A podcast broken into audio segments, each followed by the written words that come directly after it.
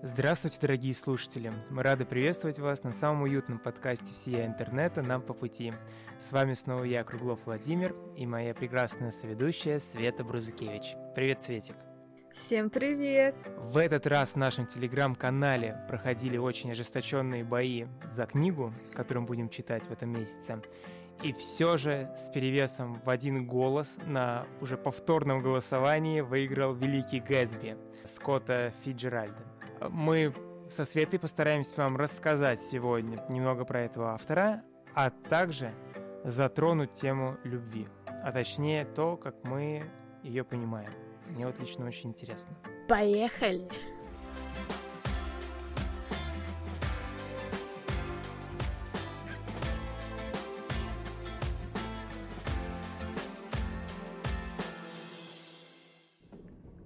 Вова, что ты знаешь про Фрэнсиса Фиджеральда? Честно говоря, я не знал даже его фамилии. Я, его книга явно громче его фамилии, поэтому я думаю, все знают Великого Гэтсби, отчасти благодаря одноименному кинофильму с потрясающим Леонардо Ди Каприо. А кто автор этой книги, я никогда не задумывался и не читал. Кстати говоря, пока готовился к этому выпуску, узнал, что Великого Гэтсби э, читают в школе, ну то есть это классика американская, и ее читают школьники. Мы, если что, еще не читали Великого Гэтсби, мы хотим прочитать его вместе с вами в нашем книжном клубе и обсудить в конце, а сейчас мы готовимся. И вот я хочу вас, дорогие слушатели, и тебя, Света, посвятить в биографию Фрэнсиса Скотта Фиджеральда.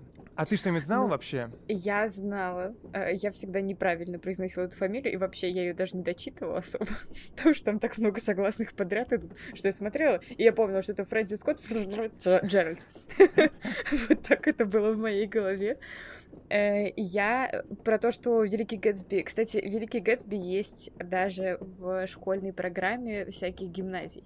Потому что, когда я смотрела... Э, короче, у меня племянница пропустила момент, когда раздавали э, список литературы на лето, поэтому мы ей искали его онлайн, и я обнаружила, что, оказывается, всякие прикольные школы составляют всякие прикольные списки литературы. И там э, читают и Стругацких, и Великого Гэтсби, и Гарри Поттера. Вот, вообще много всякого читают. Uh, так что для меня это не очень удивительно, и первый раз я вообще что-то услышала о Великом Гэтсби до того, как вышел фильм, потому что мой одноклассник его читал. И я такая, вау, какой ты крутой. Я даже тоже захотела прочитать, но не прочитала. Причем, кстати, как ни странно, у него была какая-то толстая книжка, хотя вообще-то, почему еще один плюс? Почему мы читаем Великого Гэтсби, и почему вам надо прочитать его вместе с нами, сходить на книжный клуб? Потому что эта книжка всего в 158 страниц, то есть она очень маленькая, и поэтому вы сможете быстренько ее прочитать, и 29 октября прийти к нам и обсудить ее. Слышу одни плюсы и ни одного минуса. Кажется, их и не будет. Согласна. Итак, э, Фрэнсис Скотт Фиджеральд э, родился 24 э, сентября 1896 года в Миннесоте. Родился он в обеспеченной семье, но не богатой. Она была богатой со стороны мамы. Знаешь, у них очень повторилась история его отца и его. То есть его отец пытался в бизнес, но у него не получилось. Особенно там всякие были кризисы. А вот его мама, она богатая. И родители мамы не хотели выдавать свою дочь за этого безденежного человека. Но все-таки выдали. А, они мало зарабатывали, но родители мамы поддерживали, оплачивали, особенно оплачивали, конечно, ребенка, ну, образование ребенка, поэтому он закончил академию, э, потом много у него было самостоятельных занятий, и в 2013 году он поступил в Принстонский, в Принстонский университет. А из интересного его назвали в честь э, далекого предка, которого звали Фрэнсис Скотт Ки.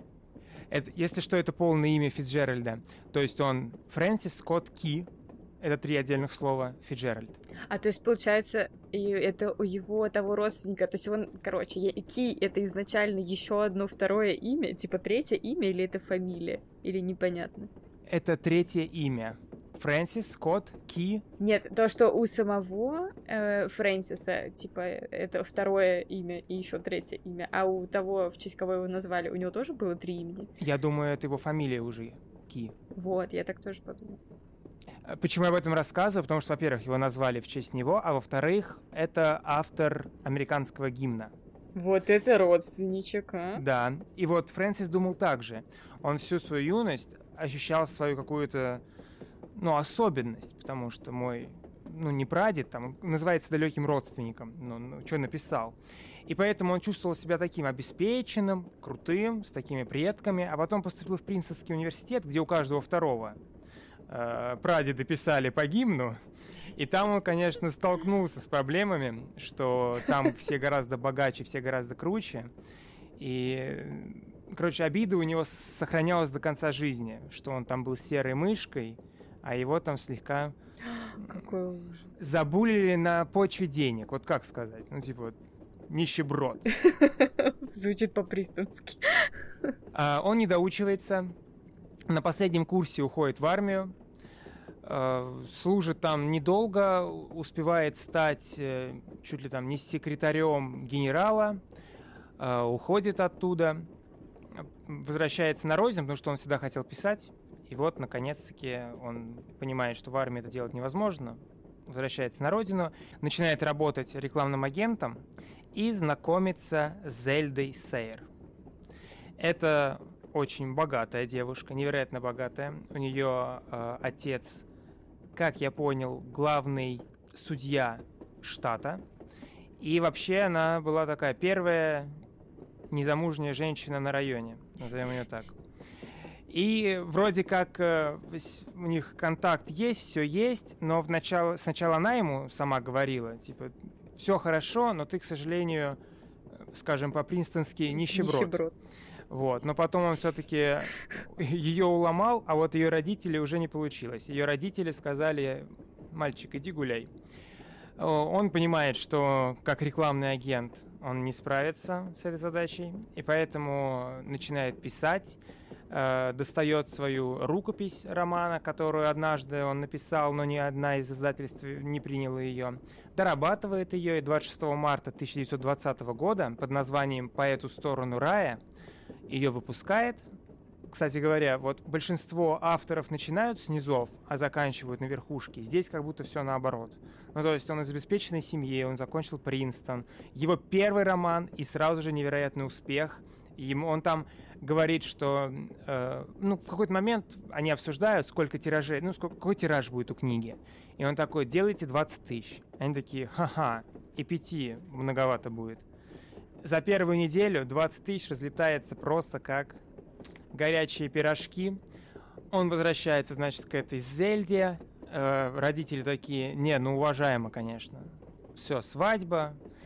Все бы хорошо, но и она такая э, львица светская, он все чаще пьет, вот, они, ну, короче, они прям вот были на всех популярных вечеринках.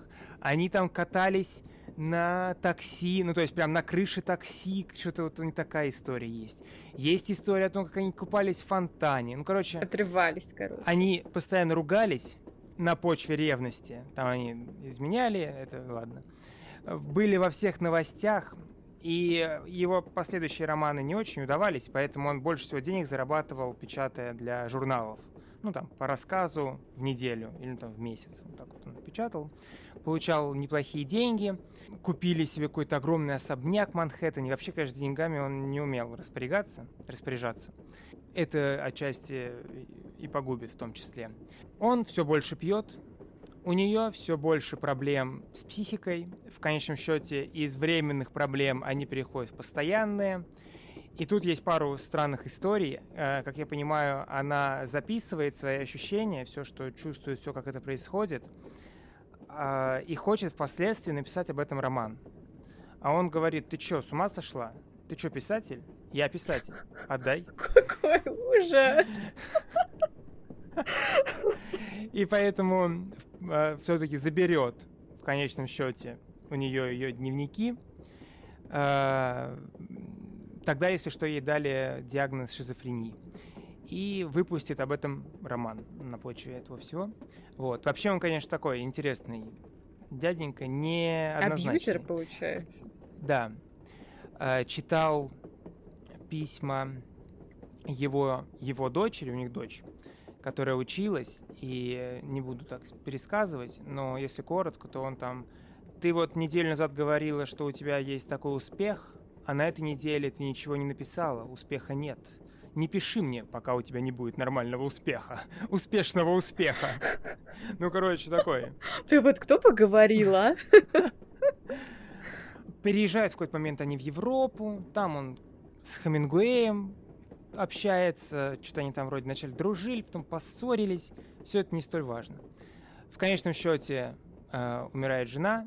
Умер он 21 декабря 1940 году в Голливуде, потому что он уже начин... он не знал, как зарабатывать, и писал сценарии в Голливуде для фильмов, хотя презирал эту работу, работать по найму, но тем не менее. Умер в нищете, ну не прям в нищете, но у него были огромные долги, потому что все деньги уходили на алкоголь, э, в 20-е, когда он зарабатывал больше всего, уходили на всякие тусовки. Вот такая история. Ну, очень интересно. Звучит как история оторвы. У меня какое-то было такое же да? впечатление от э, фильма Великий Гэтсби, хотя я уже ничего не помню. Так что интересно, как эта история перекликается с его личной. Чаще всего Фиджеральд писал о том, что сам пережил, и пусть его книги не автобиографичны, но, ну, как бы перетасовывал, перетасовывал герои, события. И в конечном счете в его книгах хорошая картина тех времен. Но очень важно, что э, благодаря Скотту 20-е годы стали называть эпоха джаза.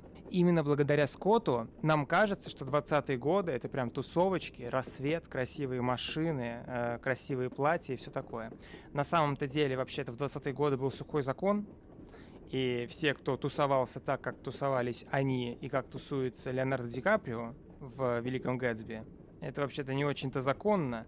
Ну и вообще много было критики. Белый богатый мужчина пишет про белого богатого мужчину. Вот как описывает этот роман. И что там э, сложно оценить эпоху, а скорее вот проблемы Э, элиты США 20-х годов. 20-е годы, если что, это после Первой мировой войны, э, процветание, вообще куча денег, машина почти в каждой семье, все круто. В 30-е, правда, все это почти пропадет, но тем не менее. Ну, прикольно. Это, кстати, хорошую ты сделал ремар- ремарку, потому что я даже была готова воспринимать это как какой-то срез эпохи. А действительно, с чего бы? Короче, я очень сложные эмоции испытываю от того, что мир вообще-то очень большой, и в, одну, в один и тот же промежуток времени везде происходили какие-то разные события. То есть они где-то пересекаются, но вообще-то они все разные. И типа 20-е... Мне поэтому после 12 стульев как раз очень захотелось прочитать Великого Гэтсби, потому что это одни и те же 20-е, только в разных местах, и они вообще разные. И поэтому мне даже бы хотелось как-то это сравнить. Но мы, типа, скипнули одну... Ну, то есть уже немножечко затерлось, но тем не менее. У тебя в любом случае не получится, потому что 12 стульев, оно о том, как бездомный пытается выжить, а Великий Гэтсби о том, как очень богатый человек пытается найти девушку. Ну так в этом тоже прикол контраста. Ну, в общем, не знаю, короче, разнообразие мира интересно. И то, как мы вообще неправильно учили, воспринимали историю. Потому что у меня оно ну, как будто есть какая-то история, которая важнее, чем другая история. Хотя они все в целом достаточно равнозначны.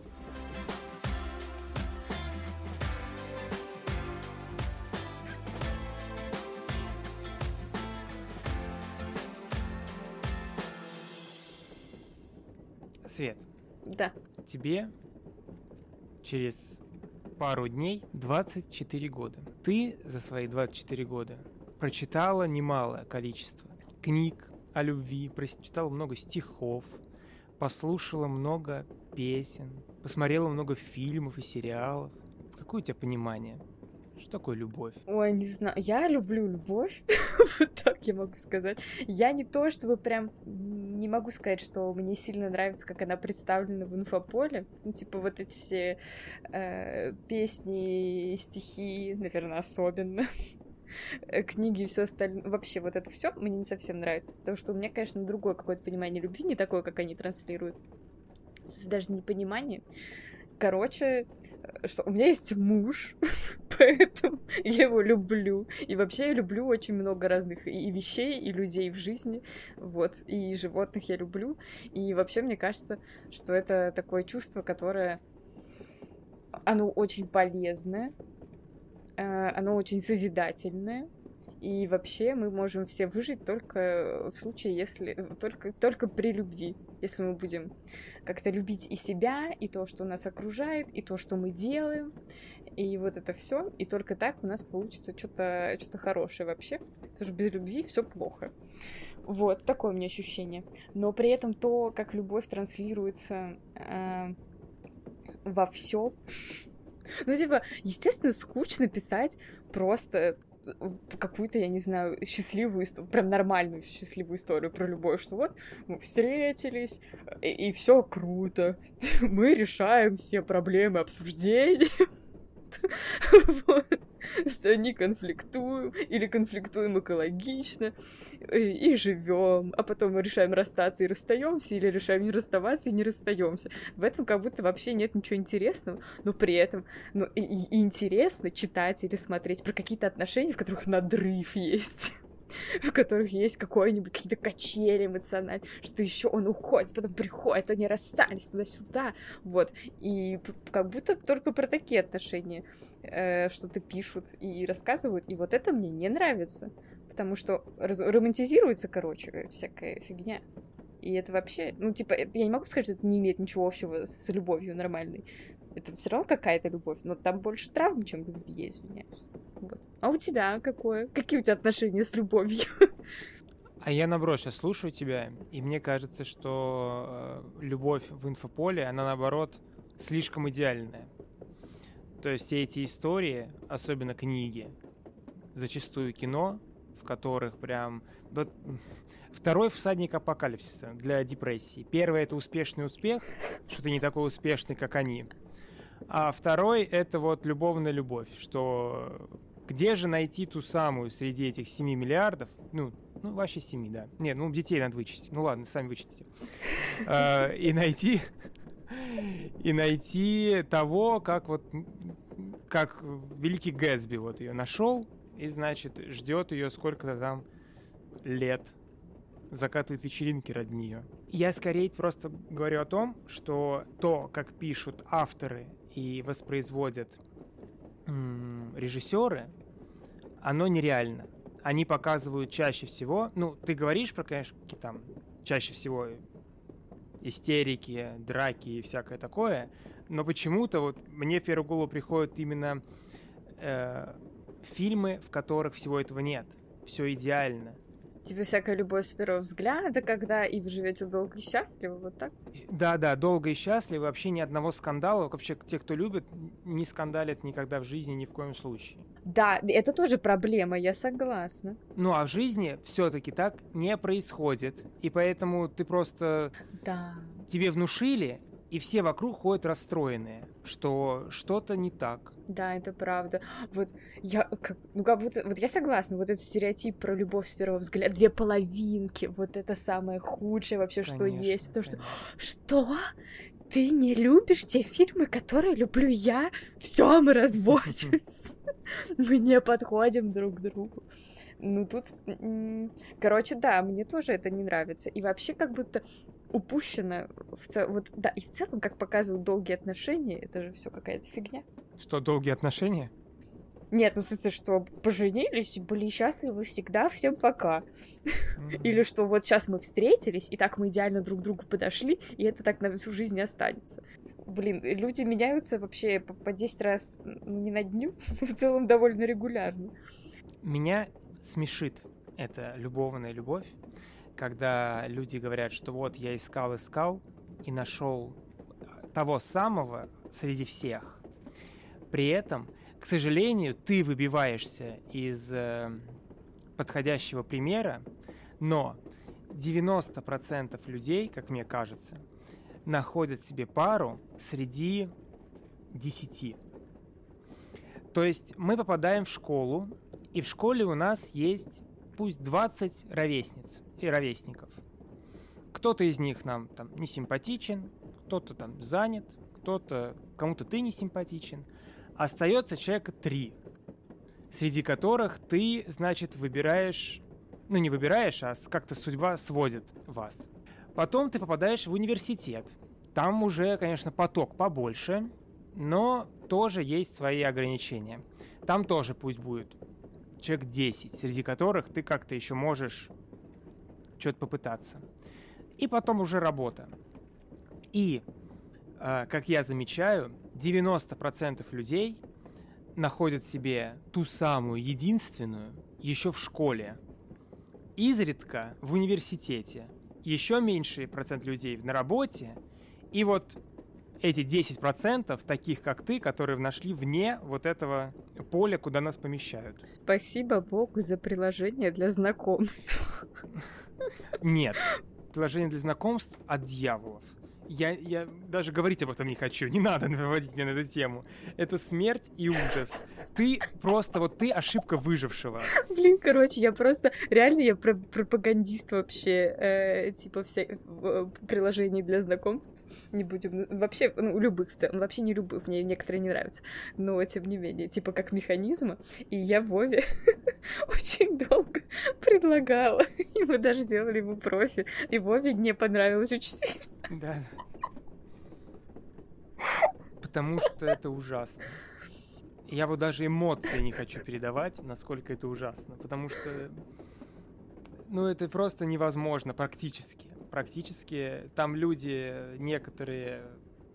Ой, очень много тратишь времени в этих, в этих приложениях, которые не ведут ни к чему изначально. Просто если бы один из этих людей признался бы изначально, все было бы легче. Это, не знаю, это огромная потеря времени. Ненавижу приложение для знакомств. Ну, да ты просто к этому так относишься. Ну, короче, я могу понять, почему, почему это людям не нравится, потому что это действительно требует много... Ну, типа, сначала надо переписываться, потом что-то еще, потом и желать на этапе переписки понять, вообще там человек конченый или нет. Это тоже не очень просто. Ну, иногда прям просто, прям пугающе просто бывает. Потом вы идете куда-то, потом там тебе надо понять, конченый ли это человек или нет. Ну, есть некоторые сложности, но с другой стороны, это же весь... Ну, это если ты любишь общаться с людьми и с ними встречаться, то с незнакомыми людьми, то да. Но если не любишь, конечно, это все отстой. Когда вот ты девушка в приложении для знакомств, это еще это опасно, но чуть более весело. Но там механика еще другая. Потому да. что у вас другие проблемы. У нас проблемы такие, что ты общаешься, общаешься, общаешься, общаешься. Такой, пойдем, занята, пойдем, занята, пойдем, занята. И только через месяц ты понимаешь, что с тобой, в общем-то, никто не хотел никуда идти. По ту сторону человек, который просто хотел с кем-то поболтать, а еще желательно получать комплименты, и он все это получает, и ты просто обманутый на все сто процентов и злой. Слушай, ну тут еще проблема вообще э, во всех приложениях для знакомств, там гендерный дисбаланс. То есть э, мальчиков больше, чем девочек. Поэтому, как бы, поэтому, да, быть девочкой, наверное, в приложении для знакомств это более весело, это более опасно, как вообще быть просто женщиной в мире мужчин, как обычно в целом. Но э, в плане того, что ты, ну, типа, нет такого, что ты сидишь и вообще никто с тобой не общается, никто тебя не лайкает, просто потому что другое соотношение, просто, просто числа такие. Короче, сет. Но я не знаю, мне кажется, что должно это с годами выравниваться, потому что сначала же это же как, ну, то есть, если ты женщина, то ты должна просто сидеть ровно на месте, и откуда-то должен материализоваться мужчина, который начнет тебя куда-то звать. А если ты сама хоть шажочек в его сторону сделаешь, то это уже все. Так, так нельзя, это позор, куда ты навязываешься. Поэтому женщины изначально менее активно идут в приложение для знакомств. Когда эта тема в целом нормализуется, то я думаю, что э, все должно улучшаться. Итак, о чем я говорил? О том, что 90% людей, если что, это цифра из моей головы, э, находят себе пару из э, очень узкого числа людей. А значит, я прихожу к выводу, что что такое любовь? Любовь — это две вещи. Первое — это симпатия. Симпатия может быть внешняя, может быть человек какой-то талант, может он там шутит. Ну, короче, что-то вот нужно, что-то, чем человек понравится. А второе — это сожительство. Это то, что вы можете друг с другом существовать комфортно.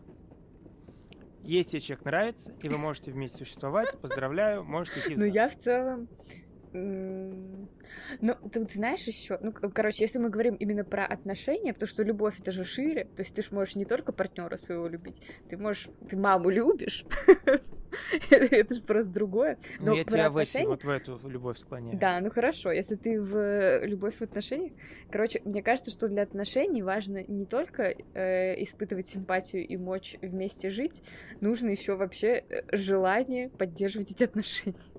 Потому что может быть такое, что тебе симпатичен человек, и вы нормально, типа, вместе сожитесь, все нормально, носки стираются, посуда моется, все супер, ничего не бесит. Но просто ты не хочешь этих отношений, и все. И такое тоже бывает. Так что хотеть быть вместе это тоже, э, ну, то есть это необходимая прям часть. Без нее вообще ничего не будет. Ну, ну да, желать всего этого, да, это важный момент. Потому что если ты не желаешь, то нафиг тебе все это надо. И поэтому вот об эти рифы, все мои, все эти рассказы про любовную любовь, они разбиваются. Мы просто такие рождаемся, нас запихивают в очень маленькое сообщество, в котором мы находим кто, кого-то, кто нравится мне, кому нравлюсь я, мы начинаем общаться, и если мы можем сосуществовать, поздравляю, это та самая любовь из книг. А еще знаешь, что э, вот из-за вот этой романтизации и того, как вообще описываются везде, что ты должен там чувствовать, когда вот, вот эта любовь с первого взгляда, что у тебя там все, ты сходишь с ума, у тебя бабочки, мурашки, вообще все убийство и все такое. Mm-hmm. Э, проблема в том, что все люди вообще чувствуют по-разному все, ну то есть они просто все чувствуют по-разному. И что на то, чтобы влюбиться, ну то есть чтобы что-то вообще почувствовать, кому-то нужно сильно больше времени. Типа надо узнать, как ты человек и все такое. И поэтому я знаю, что некоторые, у меня есть подружки, которые расстраиваются что они такие, блин, ну вот, нормальный парень, все было хорошо, но у меня нет бабочек в животе. И, и все. И такие, все, значит, это не тот самый. А тоже, а, как бы, а может, у тебя просто не бывает бабочек в животе так. И, и такое тоже бывает. И вообще, типа, не обязательно все люди, ну, в общем, короче, очень странно. Не обязательно влюбо- влюбленность э, ведет к любви. Ну, в смысле, знаешь, какая-то такая чисто химическая, что mm-hmm. вот ты кого-то увидел, у тебя так что-то случилось. Вот, что вообще это не обязательно куда-то ведет. И это совсем непонятно, как происходит, и вообще Типа, вот те люди, которые вот так химически мне нравились, это вообще, они не имеют ничего общего с теми людьми, с которыми я общаться даже хочу. В общем, такие э, отношения, которые звучат прям идеально, типа, что вот, приходит парень из ниоткуда, и задаривает тебя всем на свете, везет тебя, дарит тебе какие-то дорогущие подарки, куда-то тебя вводит все время, и вот это все, и непрерывно интересуется тем, как ты себя чувствуешь, куда ты идешь в душе без меня, и вот это все. Э, вот, и что это вообще говоря, несмотря на то, что это звучит как э, мечта о любовной любви из э, фильма, это может быть красным флажочком потому что, ну, то есть вообще слишком активное какое-то внимание со стороны человека, которого ты не знаешь, это странно. То есть вот настолько ли ты заинтересован женщиной, которую ты не знаешь, чтобы вот так прям сильно это все показывать? Типа, зачем ты это делаешь? Вот, и этим пользуются приемом всякие абьюзеры, что они сначала тебя так сильно очаровывают, а потом хренак, и тебя сильно разочаровывают, а потом опять тебя очень сильно очаровывают, и ты вот качаешься на этих качелях и такая, господи, лишь бы это не заканчивалось. Вот, так что есть э, негативные последствия ромкомов. Есть люди, знаешь, мы иногда вот говорим, что э, абьюзивные вот эти вот отношения с качелями, это все плохо и ужасно. Но некоторые люди ловят от этого кайф. Ну, понятно, что ловят кайф, как минимум те люди, которые это... Ну, слушай, нет, В смысле, если все ловят от этого кайф, то их невозможно научить. Да даже тех, кто не ловит кайф, тоже невозможно научить. А, типа, пока человек сам не задастся вопросом, а все ли нормально, вообще нельзя ему, ну, то есть ты не можешь его переубедить никак, он тебе будет говорить, что все супер. Просто это деструктивно. Не раз встречал э, позицию, что все хорошо, но вот скучно. Ни одной разбитой тарелки. Вот это я вообще не могу понять, но я тоже, я знаю, что прям люди, вот некоторым людям прям реально не, скучно, им не нравится, когда, типа, ничего не происходит. Но мне кажется, ну, короче, я не хочу быть доморощенным психологом, но буду. Что? Что вы пытаетесь вот этим вот... Какую потребность вы пытаетесь закрыть? Почему вы так хотите скандалов и драм? Чего вам не хватает в жизни? Ну, вообще, я понимаю, что есть люди с разным темпераментом, и кто-то так именно пар выпускает. Но, может быть, можно по-другому выпускать свой пар. Не на любимом человеке, например. Потому что бить тарелки — это деструктивно. Mm-hmm. Хотя, наверное, кайфово. Не знаю. Я просто никогда так не злилась, что прям хотите разбить тарелку, и никогда не била тарелки. Они денег стоят, я извиняюсь. А тебя расстраивает, что любовь на самом деле не такая, как в фильмах? Ой, даже не знаю. Мне кажется, нет, потому что у меня вообще... Короче, моя история подростковой влюбленности, она была очень болезненная и невзаимная, и у меня было... Меня так травмировало вот, эти вот, вот этими всеми химическими вспышками, что я прям очень рада, что больше их у меня нет. Но в целом я как-то учусь только дружить вообще со своими чувствами в этом плане. Э, когда я первый раз вообще влюбилась в школе, мне было, не знаю, сколько лет, 13 или 14, и меня перекрыло жестко. Я не знаю, что, что у меня вообще случилось с гормонами, но мне так сильно нравился мальчик, что я просто в его присутствии не могла говорить. Я просто ходила и пускала слюни. Вот. А мальчик меня еще за это обвинял в том, что я лицемерка, потому что с друзьями я такая веселая и разговорчивая, а с ним хожу и молчу. Вот, и это было ужасно. Я очень расстроилась от этого. И расстраивалась еще очень много лет. И боялась, что если я влюблюсь, то, я, то меня снесет крышу. И, и это еще происходило. Вот. И, естественно, от меня тот мальчик, в которого я влюбилась следующего, бегал от меня, сломя голову. Потому что это было ужасно крипово. Вот. Но потом я выросла и стала сама искать людей, которые заранее заинтересованы в общении со мной. И стало нормально. Короче, не знаю, нет, я не могу сказать, что я разочарована. У меня просто получается все по-другому, а не так, как там было, и я решила просто ничего не сравнивать. Потому что я прям... Вот мне кажется, в подростковом возрасте я хотела какого-то такого чего-то киношного, а, а потом я... Ну, короче, у меня были вообще сложные какие-то отношения с отношениями. Вот. У меня даже были отношения, в которых я проиграла все свои травмы очень удивилась от того, что, зачем я своими руками сделала этот кошмар и решила больше так никогда не делать. Вот поэтому я вообще огромная фанатка бытовухи, скучных отношений без драм, чтобы все было ровненько, предсказуемо. Вот это мне все очень нравится. Так что я вообще, я не люблю еще начало отношений, когда там вот вы стесняетесь за ручки взяться, вот это все, вот, вот это мне все не нравится. Я люблю уже быть прям в середине. Вот, так что я кайфую. А ты был разочарован? Ну, наверное. Мне нравится начало это знаешь, как э, со школой. Ну, то есть ты ненавидишь ее, а когда выпускаешься, и через пару лет такой, как в школе хорошо было. У меня такого вот нет. тут то же самое. Нет? Нет. Ну, у меня, в принципе, тоже. Это просто распространенная такая штука. Здесь то же самое. Вот я тебе 10 минут назад рассказывал, как я ненавижу просто всей душой сайты для знакомств. И тем не менее говорю, что э, нравится начало отношений. Ну а это, в общем-то, очень сильно противоречит друг другу. Нельзя, не ища, начать. Почему? Просто, ну, типа, это значит, что просто тебе подходят другие способы знакомиться. Потому что тебе не нравится именно механика вот этого знакомства, э, типа, онлайн?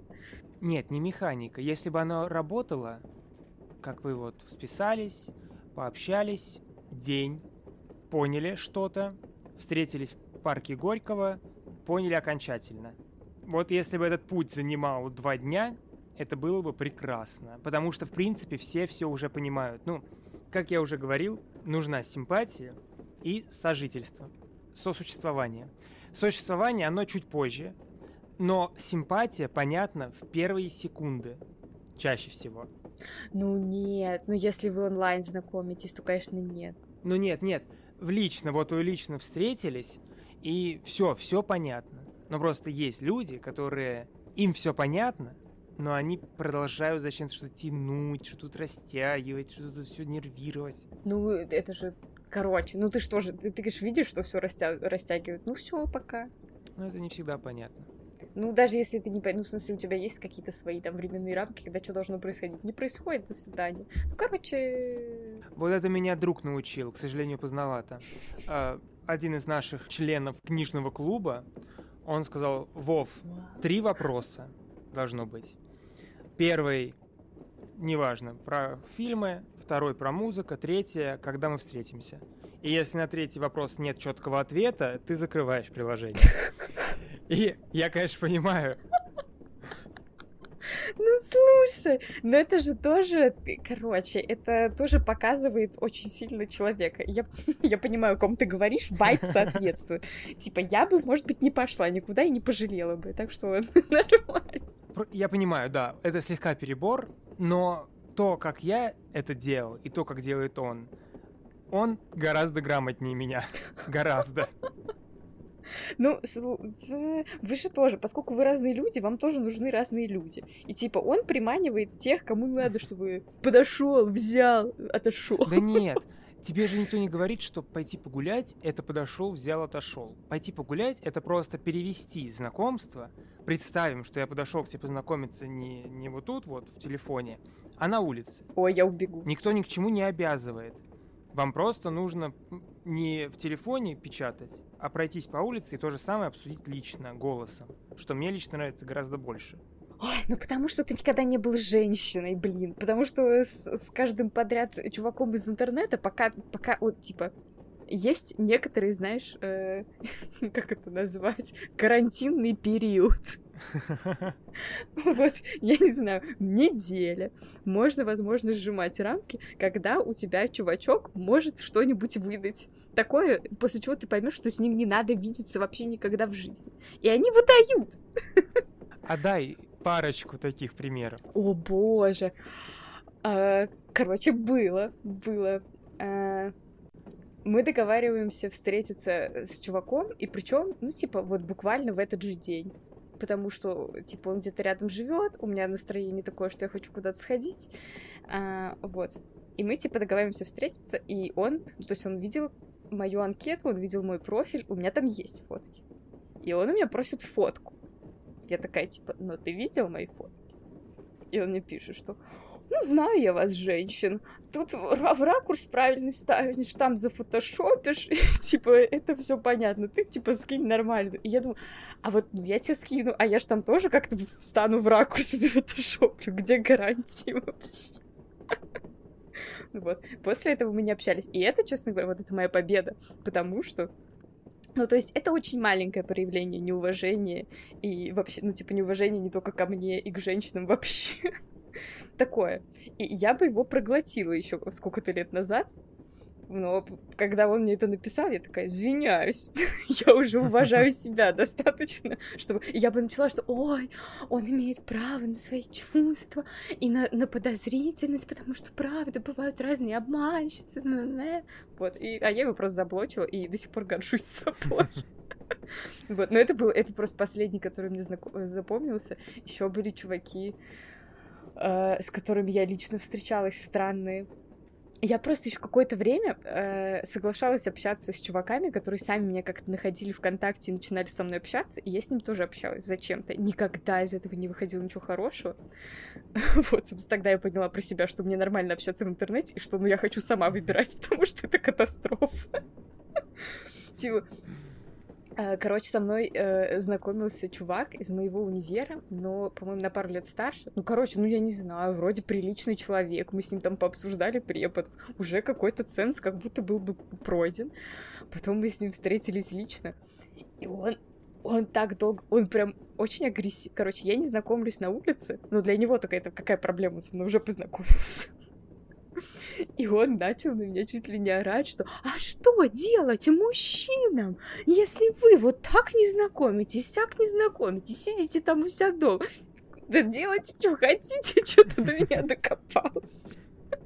Ну, это боль просто. Нет, я, ну, знаешь, это немножко странно выказывать, ну, типа, вот эту всю боль вываливать на меня, когда мы с ним как-то... Ну, в общем, он просто еще много разных странных вещей делал, что вот это, а вот это мне запомнилось больше всего, что я должна была отвечать перед ним зачем-то, что... Ну, короче, инцельская какая-то у него была позиция. Вот. Женщины не дают мне секс! Такая. Я в этом вопросе душноват, потому что я понимаю, что в идеальном мире будущего люди вообще не будут смотреть на внешность друг друга. Это будет совершенно неважно. И будет только важно, какой ты человек. Но, к сожалению, в моей формуле все еще вначале нужно понравиться. И я был в ситуации, когда э, общался с девушкой, у которой была всего одна фотография. Мы общались, общались, общались. И общались, ну, прям пару недель. А потом, к счастью, не, не дошло до прогулки, дошло до Инстаграма, поделились Инстаграмом, и в Инстаграме другой человек. Ну, тот же, но другой. Ну, как бы, чтобы получилась та фотка, что была, назовем это, в Тиндере, а, нужно, чтобы звезды сошлись в определенную. Ну, это тоже обидно. Ну, в смысле, короче, мне кажется, что никогда не будет такого момента, что люди перестанут вообще оценивать какие-то внешние данные. Потому что это не вопрос даже красоты, это вопрос, что тебе нравится, а что тебе не нравится. Да, да. Типа там, мне, мне надо, чтобы мне было приятно человека трогать, нюхать, вообще рядом с ним находиться, на него смотреть. И это не всегда именно про какую-то конвенциональную красоту.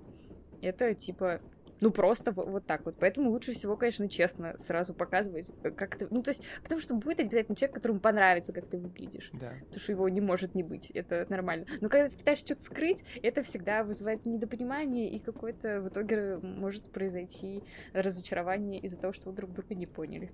Угу. Я думаю, что мы продвинулись не, не дальше животных, которые точно так же сначала такой... Ну, они смотрят не на красоту, они смотрят на физические какие-то вещи, которые просто помогут размножаться и защищаться, например.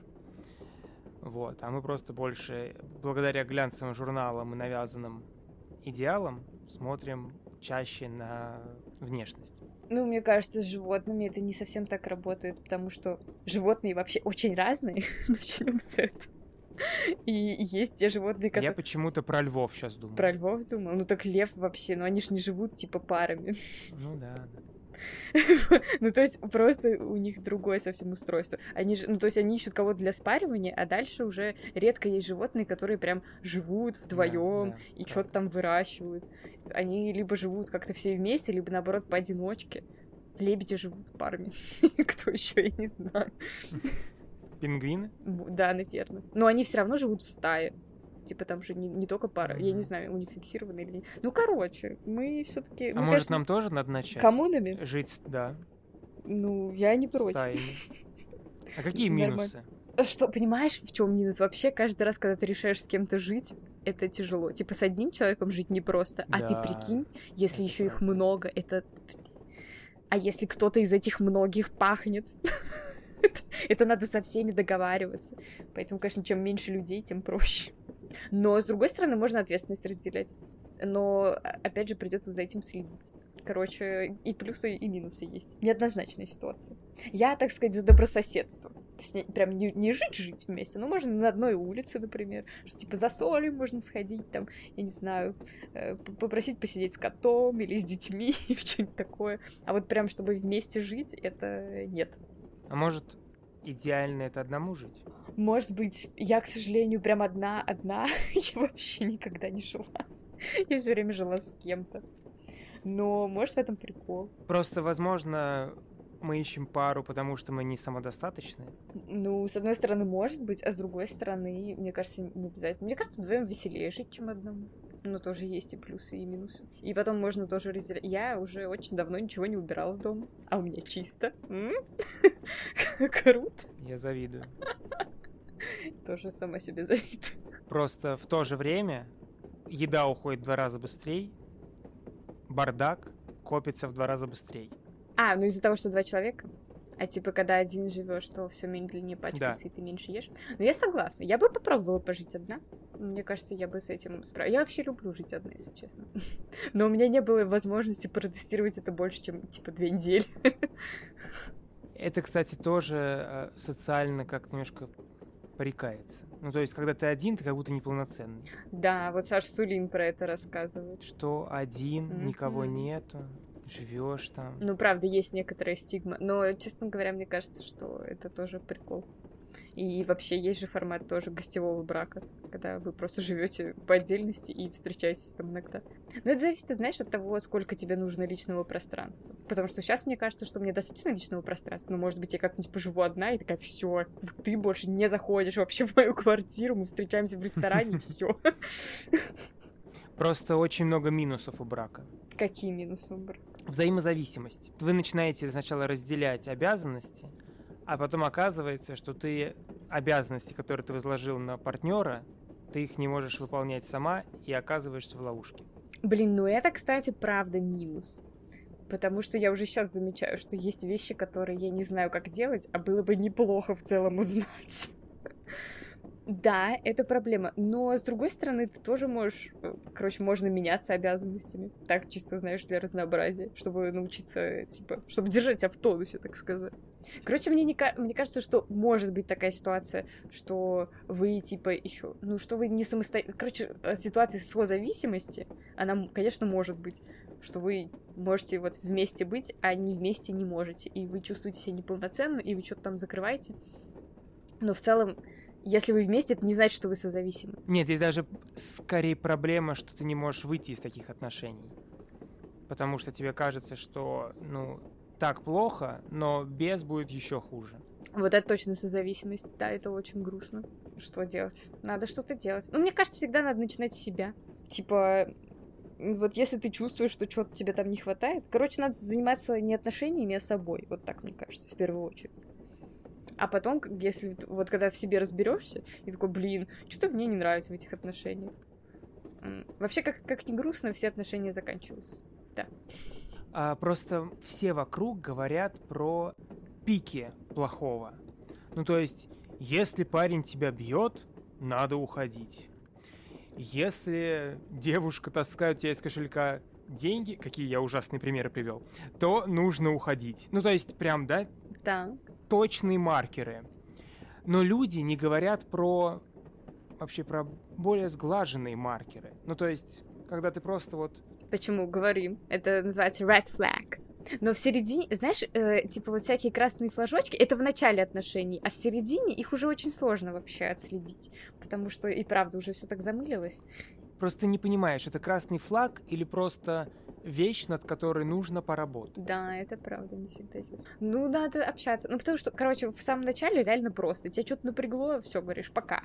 И ничего не объясняешь, и уходишь. Да, а когда уже вы в каких-то долгих отношениях, и ты понимаешь, что что-то какое... Вообще сложно понять, что что-то какой-то напряг. Потом, когда ты это понял, ну, реально сложно. Ну, угу.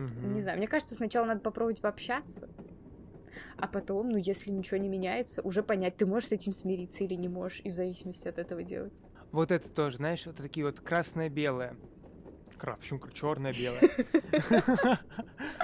А, я просто про красный флаг думал. А, ты должен сам понять, нравится тебе. Короче, очень много нужно принимать собственных решений, но это сложнее, чем кажется. Просто, может быть, это лично моя проблема, но иногда взять и принять какое-то серьезное решение... Это сложно. Это, ну, хорошо, люди говорят, чувствуешь себя некомфортно, выходи из отношений, прими решение, выйди из отношений. А я не знаю, ну, я не говорю про себя, я говорю в общем. А я не знаю, хорошо ли я себя чувствую или плохо, хочу ли я из них выходить или нет. Ну вот, то есть это гораздо сложнее, чем говорят все эти люди, которые «красный флаг, уходи». Ну, это, видишь, говорят те люди, которые, возможно, с избегающим типом привязаны. То есть они ищут вообще причин, повода уйти и убегают. Вот, это тоже, типа, странно. Ну, короче, реально, в долгих отношениях все сложно. Всегда. И типа даже когда есть прям какие-то настоящие звоночки, у вас все равно есть какая-то большая история, и есть какие-то плюсы там все равно. Ты сидишь и такой, блин, а что, это больше плохо или больше хорошо? Ну, короче, все сложно, да. И принимать сложные решения сложно, и не обязательно их принимать. Ну, короче, и плюс знаешь, что бывает еще? Вообще есть кризис. вот в чем дело. Что просто, типа, все что-то накалилось, и все стало плохо, и такой, а потом а потом как-то все стало хорошо. Мне вот что-то мы сейчас заговорили, мне кажется, что в идеале, наверное, люди придут к тому, что жить одному. Изначально пары пары появились, потому что одному невозможно было ребенка воспитать. Ну, нет, возможно, но очень сложно. Сейчас стало легче, чем раньше, но все еще тяжеловато. И просто, возможно, в будущем, когда женщинам не нужно будет рожать, это будут делать определенные заведения какие-нибудь, не знаю, в моей фантазии. И, например, ну как-то все по-другому будет, когда не будет такого, такой сложности, как ребенок, то я думаю, и смысла брака тоже уже не будет. Вообще, э, все, все было еще глубже. Типа, изначально просто человек один выжить не мог. Это невозможно. Можно было выжить только коммунной. Да. И поэтому вдвоем вообще нуклеарная семья, она появилась недавно совсем когда люди переехали в города и стали жить в маленьких квартирах, потому что в деревне живут все вместе. типа большой очень семьей. У тебя там и братья, и сестры, и бабушки, дедушки, и все вместе, потому что вы все вместе пожили. Потом пошли картошку посадили, ее вскопали. Короче, надо много рук, много детей, много родственников. Вот вы там живете, все одной деревни большой. А потом можно как-то, короче, все поменялось.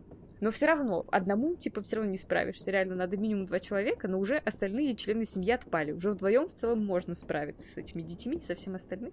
А теперь тебе вообще для выживания ничего не надо. И никто. Ты можешь, ты можешь детей не рожать. Типа, ты реально можешь всю жизнь жить один, и ты будешь хорошо жить, ты не умрешь. Вот и все. Поэтому, типа, мне тоже кажется, что это стало реально только недавно, и как, как, какая-то часть людей будет так жить, потому что в целом, мне кажется, это кайфово. А давай напоследок посоветуем какие-нибудь хорошие фильмы про любовь. Про любовь? Да. М-м, блин, ну ты бы Мне раньше вот... придумал этот вопрос. Мне первое, что приходит в голову, 500 дней лета. Слушай, он мне очень нравился, когда я его смотрела в юношеском максимализме, но на самом деле он тоже про... Эм ну, короче, про неправильное вообще восприятие любви. Он, он вообще очень такой спорный, потому что там, типа, Саммер ему говорит, что, типа, чувак, я не хочу отношений. Он такой, угу. А потом такой, а, она не хочет отношений. А для меня хороший фильм о любви — это не тот, в котором все герои идеальны и поступают правильно.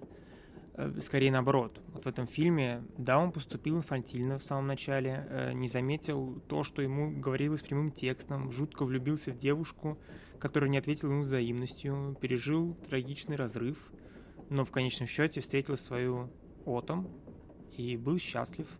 Мне кажется, этот фильм как раз хороший, потому что он помогает э, справиться с чем-то подобным в жизни, как, например, и фильм «Ла Ла Ленд», Э, ну, с одной стороны, может быть, с другой... Ну, короче, это довольно инфантильный фильм. А вот прям хороший, мне кажется, я что-то видела прям какой-то... При... А, боже, знаешь, что мне нравится? Ну, тебе, тебе не понравится тоже, что я скажу. Ну, давай. Потому что э, из фильмов... Короче, из фильмов про любовь и про отношения... Это не фильм. Э, но мне нравится, как я встретил вашу маму, Маршал и Лили. Мне нравятся их отношения. Я, я боялся, что ты скажешь про Теда, я что-то на секунду заволновался. О, не дай же бог, нет, конечно. Не настолько. Но я знаю, что тебе не нравится Лили, и что тебе да, не очень нравится их отношения Нет, мне нравятся отношения с Маршалом, просто мне кажется, что Маршал лучше Лили. А они преподносят себя иначе. Ну, типа, у них созависимые, конечно, отношения, но они такие. Ну, короче, они выглядят реалистично и не токсично, вот так мне кажется. Мне очень нравится «Бойфренд из будущего». Блин, а я не смотрела. Или Это я один забыла, из моих любимых там? фильмов. Там, в общем-то, конечно, там не о любви, там скорее о всей нашей жизни. Но любовь там тоже есть, просто там играет Рэйчел МакАдамс. И у меня в жизни было две влюбленности в кино.